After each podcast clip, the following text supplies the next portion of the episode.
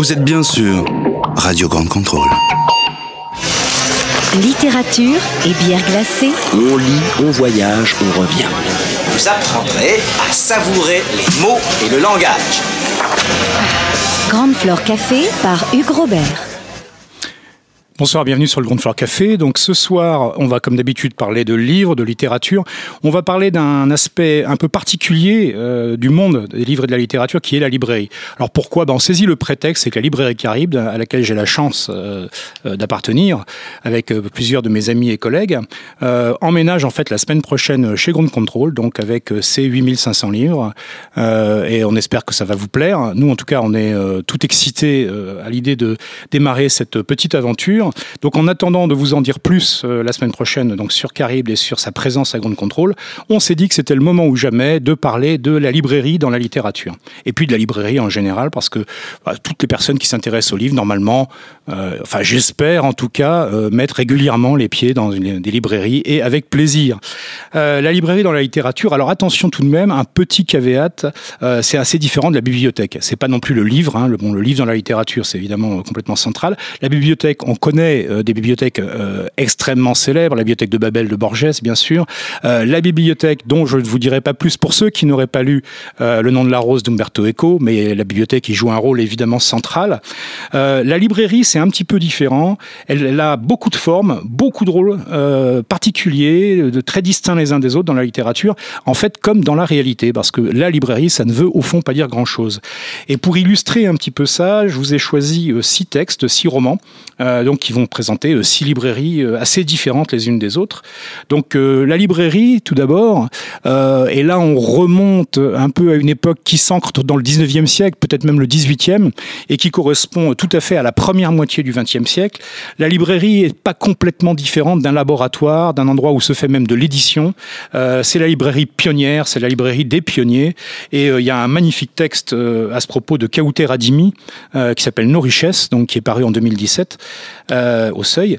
Et Kauter Adimi nous parle notamment, pas que, mais notamment dans Nos richesses, de Edmond Charlot, euh, qui dans les années 30 à Alger ouvre une librairie. Euh, ce qu'on appellerait aujourd'hui une librairie indépendante, une librairie laboratoire, un endroit où viennent des écrivains, on y trouvera bien entendu Albert Camus tout jeune, des écrivains y viennent, c'est un, endroit euh, de, oui, c'est un lieu culturel, un, endroit où les gens viennent échanger, viennent discuter de façon fiévreuse, de façon enthousiaste. C'est une des choses qui est le plus admirable dans les librairies. On en reparlera tout à l'heure. Euh, un certain nombre de librairies aujourd'hui en France et ailleurs euh, essayent contre vents et marées, et c'est pas facile, il faut bien s'en douter, de maintenir un peu cet esprit fiévreux, cet esprit de discussion, cet esprit de débat autour de ce qui se fait en fait dans la littérature, de ce qui bouge, de ce qui vit. Euh, un autre texte qui touche, euh, alors qui n'est pas tout à fait évidemment le, même point que celui euh, évoqué par Kauter Adimi, mais qui touche effectivement à un rôle euh, de la librairie qui se retrouve parfois exposé. C'est un texte de l'auteur euh, britannique, l'autrice britannique Penelope Fitzgerald.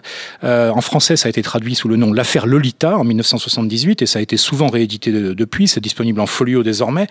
L'affaire Lolita, ben, c'est une chose qui arrive en fait à, des librairies, sauf que là, c'est traité de façon extrêmement emblématique. C'est une librairie de village, enfin de ville, de petite ville, euh, très appréciée de tous et de toutes, euh, avec ce, rôle justement un peu emblématique du libraire qui est ou de la libraire qui est une grande lectrice, qui joue un peu le rôle d'exploratrice pour la communauté. et puis un, beau jour, elle met dans la vitrine un livre qui lui a beaucoup plu, qui est Lolita de Vladimir Nabokov, et d'un seul coup, le livre est, précédé par sa réputation sulfureuse, donc et beaucoup de personnes euh, dans l'environnement qui n'ont pas lu le livre, mais qui en ont entendu parler, et pas en bien, en, très euh, euh, obscène. d'un seul coup, en fait, projette ce qu'il pense du livre sur la, personne de la libraire. Et ça fait un roman, alors qui ne se réduit pas à ça, mais qui est très intéressant, parce qu'on dit souvent à propos de littérature que est-ce qu'il faut ou pas distinguer l'auteur et l'œuvre? Ben voilà, on est dans un cas limite où est-ce qu'il faut distinguer la libraire et les livres qu'elle vend. Alors là, dans le cas de l'affaire Lolita, c'est particulièrement extrême. On pourrait évidemment s'y retrouver dans le, débat éternel qui rôde tous les ans dans les librairies, en particulier dans les librairies dites indépendantes, hein, celles qui, font des choix éditoriaux en quelque sorte dans, dans ce qu'elles présentent, qui ne prétendent pas tout présenter, qui est certains livres, est-ce qu'il faut en fait les mettre en vente ou pas? Est-ce qu'il faut bien entendu se contenter de les quand quelqu'un le veut Ou est-ce qu'il faut les exposer, les pousser Alors que c'est des livres qui ont, alors, ou pas un intérêt, mais qui sont en tout cas très très médiatisés. Donc on a un cas euh, limite avec euh, l'affaire Lolita de Penelope Fitzgerald 1978. Alors la librairie c'est aussi un endroit et ça, c'est lié à sa présence des livres, à ses ramifications, à tout ce qui pèse en fait un peu d'imaginaire autour. C'est un endroit qui devient facilement mystérieux voire légèrement fantastique. Euh, et là, on retrouve euh, les aspects spéculatifs en fait de, la bibliothèque de Babel de Borges ou de celle euh, d'Umberto Eco. la librairie, c'est un endroit effectivement qui prédispose à des choses un peu tortueuses, des choses dissimulées. dans la masse de livres, il y a des, arcanes secrètes. Et il y a donc deux livres donc, qui sont tous les deux très connus, hein, qui, sont des, qui ont été des grands succès. le premier, c'est L'ombre du vent de Carlos Ruiz Zafón, publié en 2001, qui n'est pas un livre sur la librairie, mais dans lequel euh, une librairie euh, euh, catalane, en fait, donc tenue par un vieux monsieur qui aimerait bien qui aurait bien aimé la transmettre à son fils, mais il n'a pas vraiment eu le temps, et le fils se retrouve finalement avec cette librairie qui dissimule quelque chose d'autre qu'une librairie, enfin, et, qui dissimule non pas une cellule de, fabrication d'armes pour du terrorisme, mais des choses bien plus sulfureuses, bien plus ésotériques. Et donc, je ne vais pas vous raconter l'ombre du vent, c'est hors de question, mais c'est un, très beau livre qui, qui donne toute sa part de mystère en fait à, euh, à la librairie. Dans un genre voisin, euh, donc il y a le, très beau La librairie des ombres hein, de Michael Bikegaard, qui est un Danois, euh, publié en 2007. Et La librairie des ombres, en fait, travaille aussi euh, un aspect fantastique autour du livre, qui est que la lecture n'est pas un acte anodin. En fait, dans la lecture, il se passe quelque chose d'alchimique euh, et de la métaphore euh, de la lecture alchimique à l'existence d'un pouvoir extrasensoriel qui se révélerait à travers la lecture. Il y a un pas que l'auteur franchit et nous emmène dans une direction assez étonnante et je ne vais pas non plus évidemment vous le raconter. Le troisième type de, de, présentation de la librairie qu'on va trouver dans la littérature, alors là, est plus directement lié à la librairie contemporaine. Euh, et je vais vous donner deux aspects très différents, un peu au debout du spectre, pour parler vraiment d'une librairie concrète d'aujourd'hui. L'un, c'est le très beau roman de Laurence Cosset, euh, publié en 2009, qui s'appelle Au bon roman, et qui est un livre très technique, très documenté, euh, avec une prémisse qui est à la fois très simple et pourtant euh, qui ouvre des portes insoupçonnées.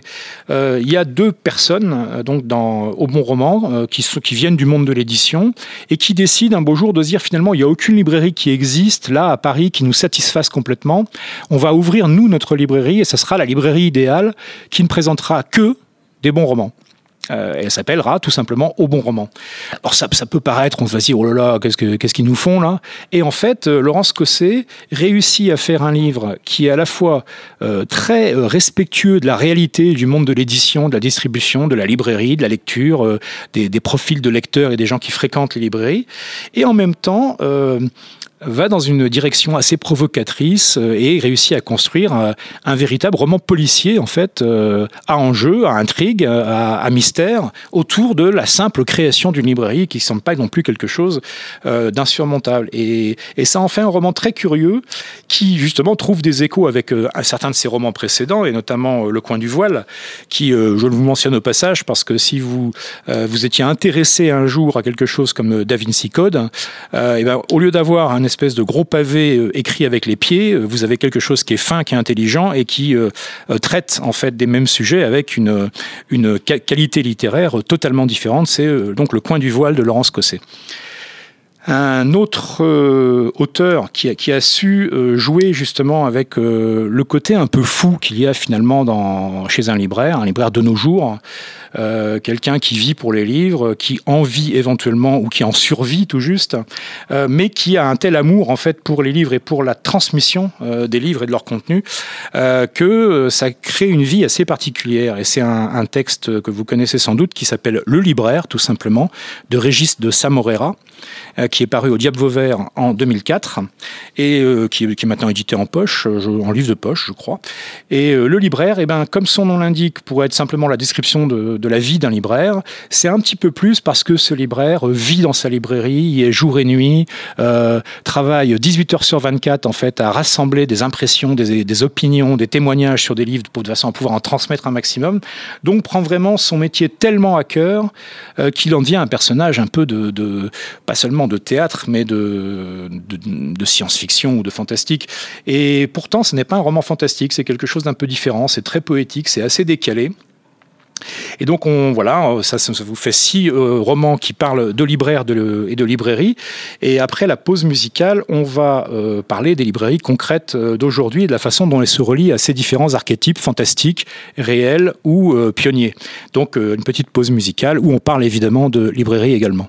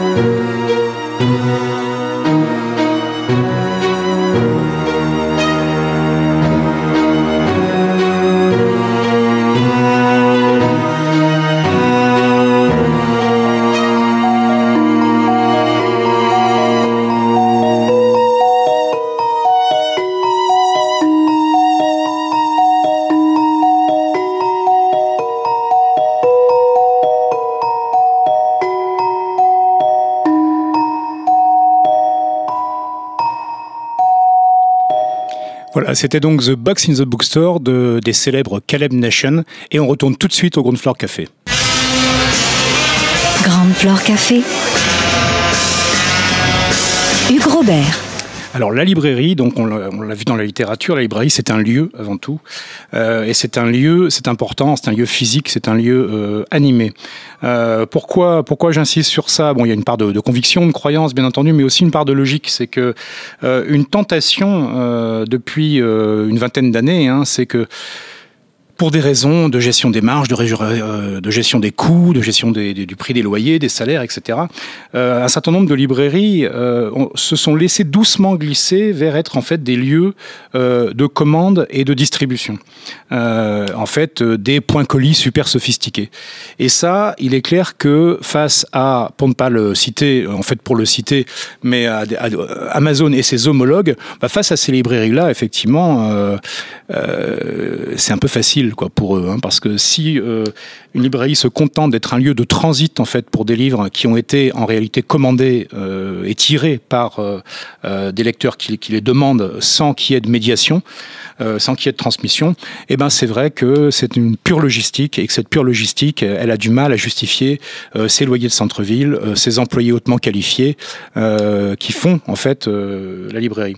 Donc la librairie, c'est bien un, un, lieu qui doit et qui le fait aujourd'hui en grande majorité euh, en France, euh, qu'il a soit toujours fait, soit qui s'est mis à le faire. C'est donc un lieu d'animation, c'est un lieu... Alors, on va en parler de conseil et de passage. De passage, pas au sens où euh, des, gens y passeraient, mais parce qu'on y passe des choses. Et, on y passe de la littérature et, tout ce qui va autour. Et alors c'est un, vaste débat entre libraires, entre confrères et consoeurs sont toujours la part du passage et la part du, conseil. Euh, en gros, et, pour utiliser un, vocabulaire très économique, euh, ce serait des questions de est-ce que c'est plus une politique de la demande, plus une politique de l'offre, à savoir que euh, une cliente ou un client va venir vous dire en tant que libraire, bah, je voudrais, et je vais en donner quelques exemples parce que c'est parfois assez savoureux et parfois très émouvant, ceci, et donc vous fournissez ce qu'on vous demande, ou au contraire, la personne vient sans, sans idée particulière, ou même recherche en disant qu'est-ce qui vous libraire soupçonné euh, d'être grosse lectrice ou gros lecteur, euh, qu'est-ce qui vous plaît, qu'est-ce que vous aimez, dites-moi. Évidemment, ces deux pôles qui sont pas nécessairement opposés, qui sont complémentaires, mais qui ne représentent pas la même façon hein, de, transmettre de la littérature. Et on va retrouver ça effectivement, même dans une petite librairie comme Carib, dans une typologie de clients, alors qui va être décalée vers certains types de clients, parce qu'au bout d'un moment, euh, oui, euh, euh, et ça on l'a toujours dit, les libraires tendent à créer leur clientèle pour le meilleur et pour le pire. et donc on va retrouver effectivement bah, des lecteurs ou des lectrices qui, vont, qui ont une idée très précise hein, qui vont venir euh, demander tel livre euh, dont ils ont entendu du bien par ailleurs et donc ils vont venir simplement vous le commander parce qu'ils sont gentils en fait et qui préfèrent venir vous le commander à vous euh, libraire du coin de la rue plutôt qu'à une grande multinationale qui paye pas d'impôts en France etc etc euh, et donc ça on les en remercie évidemment. Mais on, on se rend bien compte que c'est pas le, la partie la plus excitante euh, du métier de libraire euh, de passer la commande d'une référence en fait qui vous a été fournie. Euh, il y a des choses qui sont redoutables et qui sont très intéressantes. En revanche c'est la cliente ou le client parfaitement déterminé qui vient vous demander et je vais prendre un exemple au hasard, j'aimerais un livre euh, qui parle euh, de coup d'État au Guatemala, euh, si ça existe. Et là, bien entendu, euh, vous, pouvez, toujours taper coup d'État euh, au Guatemala dans un moteur de recherche, euh, mais sinon, euh, ce genre de demande a tendance, quand elle n'est pas appuyée sur une actualité, parce que parfois c'est euh, un livre dont on vient de parler, donc là vous essayez de le retrouver, euh, soit vous, l'avez, en avez vous-même entendu parler, ce qui arrive, soit vous le trouvez, mais sinon, ça fait appel évidemment à un mélange de votre culture générale et de votre capacité en fait à arpenter rapidement des moteurs de recherche en étant un peu imaginatif pour trouver des demandes parfois extrêmement précises. Donc euh, bah, ça peut être un coup d'État au Guatemala, ça peut être... Euh, J'aimerais bien une histoire où on parle de volcans en Islande, euh, par exemple. Bon là il faut aussi euh, trouver, ou bien une histoire qui se passerait en Indonésie, mais pas à Sumatra ou à Java, plutôt dans les îles. Là encore, il, va falloir... Alors, soit vous le connaissez, et c'est bien, et, bravo, mais vous vous rendez bien compte que la multiplicité potentielle en fait des demandes rend délicat cet exercice-là et qu'on est parfois content d'être plusieurs, parfois content d'avoir effectivement, euh, euh, alors euh, soi-même ensuite, et j'y viendrai, un travail euh, d'archivage de ses propres lectures d'une certaine façon, de façon à pouvoir les mobiliser face à ce type de demande. Et ça, c'est ce que j'appelle des demandes précises. La, la, personne veut quelque chose, soit par exemple parce qu'elle va voyager euh, en Islande dans un parc de volcans et qu'elle a envie de lire un, un roman ou, qui, qui, en parle. Il y a des, des, cas où la demande est beaucoup plus, plus floue. Alors, il y a les cas qui parfois font sourire les libraires, mais sans méchanceté, hein, qui sont effectivement des clients, tous les clients qui vont demander si, mais vous voyez bien ce livre, tout le monde le connaît, qui a une couverture orange. bon, c'est, oui, en fait, contrairement à ce que pense cette cliente ou ce client, il y a beaucoup de livres qui ont des, couvertures orange, et, et donc c'est pas très facile de le retrouver comme ça sans autres éléments. parfois, ensuite, le, le, puzzle se complète un peu. On va dire, mais si, il y a un personnage, bon, ça, voilà, ça, ça aide pas suffisamment non plus. Mais peu à peu, on finit par trouver en fait de quoi il s'agissait. Et, euh, et, parfois, on se dit tous ensemble, cliente et libraire, ah bon sang, mais c'est bien sûr. Et parfois, on se dit, ah bah ça a été une longue, une longue épreuve archéologique, mais on a fini par retrouver euh, euh, ce livre complètement improbable et assez loin finalement de la demande initiale. mais il y a le, cas de demandes plus floues, mais, intéressantes, qui sont, j'aimerais bien un livre qui, me fasse rêver ou qui soit assez poétique, mais en même temps qui soit un roman, enfin des choses comme ça. Et c'est là, bien entendu, que le, les libraires commencent à mobiliser leurs propres goûts, propres envies, les choses qui plaisent. Et puis il y a le cas euh, qui, est, qui, est, extrême, qui est un peu à, l'opposé, euh, qui est particulièrement plaisant, mais qui est, rare parce que c'est une c'est une sacrée marque de confiance de la part d'un d'une cliente ou d'un client, c'est de dire ben voilà, je, commence à vous connaître un peu en tant que libraire, j'aime ce que vous lisez ou la façon dont vous parlez des livres que vous aimez, donc finalement juste passez-moi un, deux, trois livres que vous aimez, c'est tout quoi, quoi que ce soit, simplement qui vous plaise vraiment. là effectivement. Euh, c'est magnifique, c'est superbe. Et en même temps, ça fait un peu peur en tant que libraire parce que pour peu que vous ayez vous-même des goûts un peu éclectiques, vous dites bon alors cette personne, est-ce que je lui passe euh, l'extraordinaire, extra, absolument extraordinaire, 300 millions euh, qui vient de sortir en français, donc qui est absolument superbe, mais qui raconte quand même les exploits d'un gourou chef de secte qui a démarrer son programme qui est d'exterminer les 300 millions d'Américains euh, et qui fait ça avec euh, un luxe de détails euh, quant à la façon de les, de les faire mourir. Euh, donc vous dites, bon, ça j'ai beaucoup aimé, est-ce que je vais quand même le, tout de suite le passer à cette dame avec qui on a jusqu'ici surtout parlé de poésie et de René Char euh, Je suis pas sûr. Donc il va falloir un peu trier dans, cette demande. Mais en tout cas, c'est extrêmement plaisant, bien entendu. Euh, alors, une des façons qu'un certain nombre de, libraires, euh, je crois, même si c'est un, temps euh, non négligeable, évidemment, à y consacrer, mais qui permet de, structurer un peu cette médiation, de la rendre moins de la rendre moins fastidieuse, c'est effectivement euh, de prendre le temps de rédiger ben, des, notes de lecture. Donc, les plus connues, c'est celles qui sont effectivement qui figurent sur les couvertures des livres, des petits mots qui peuvent faire euh, une phrase, qui peut faire parfois un, long paragraphe et qui permettent de dire finalement pourquoi euh, cette libraire-ci ou ce libraire-là a aimé ce, livre-là dont il est question. Et une autre façon de le faire, c'est ce qu'on a choisi de faire chez Carib, c'est de faire un blog en fait où on, met l'essentiel de nos lectures au jour le jour ou presque. Euh, et donc là actuellement on a 2500 notes de lecture sur notre blog, ce qui permet effectivement aux, personnes qui suivent ce blog, donc qui sont clients de la librairie, soit en proximité euh, physiquement, soit à distance hein, par, par vente par correspondance, bah de se faire une idée assez précise au fil de l'eau de comment tel ou tel libraire de Caribe lit qu'est-ce qu'il aime finalement, qu'est-ce qui lui plaît, et ça permet ensuite de mieux décoder euh, ses propres recommandations. De dire oui, je sais bien que vous, vous avez aimé, mais moi c'est pas mon genre de beauté, euh, et, ainsi de suite. Et donc ce voilà, ce, blog, on va évidemment euh, continuer à vous en faire profiter, et c'est sur ça que je voudrais conclure cette cette émission d'aujourd'hui.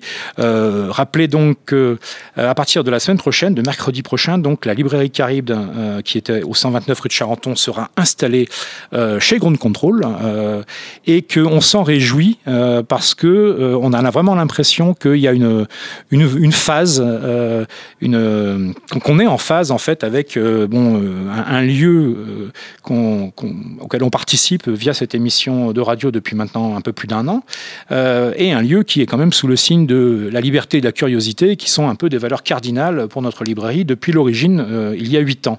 Et donc on se réjouit de vous rencontrer toujours plus nombreuses et toujours plus nombreux à Ground Control même. Et on en reparlera bien entendu, et de littérature et de livres, euh, la semaine prochaine sur le Ground Floor Café.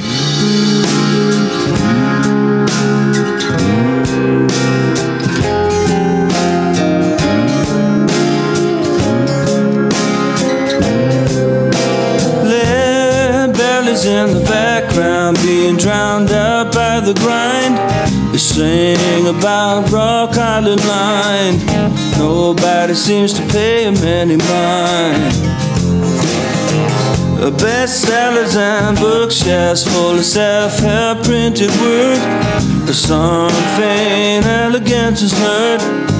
No words at Ellington or Bird. Has it really come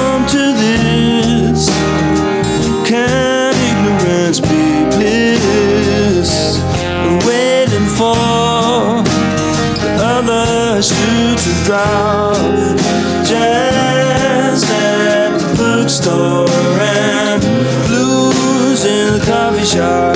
Jazz at the bookstore and blues in the coffee shop.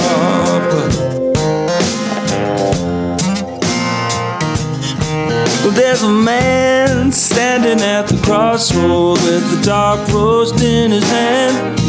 Living in white yuppie land over by the milk and sugar stand. Have I really come for this? A cup of caffeinated bliss.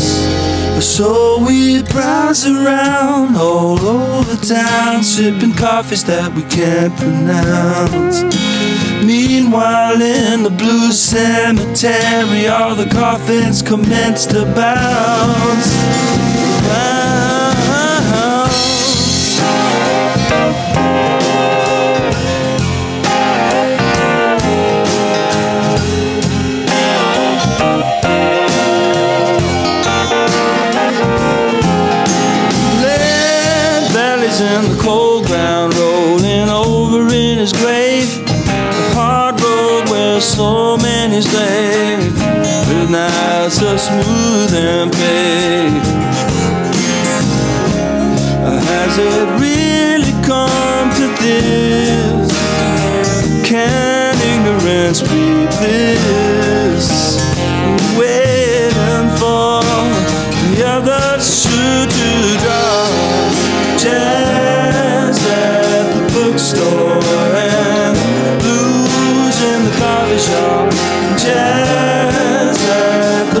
The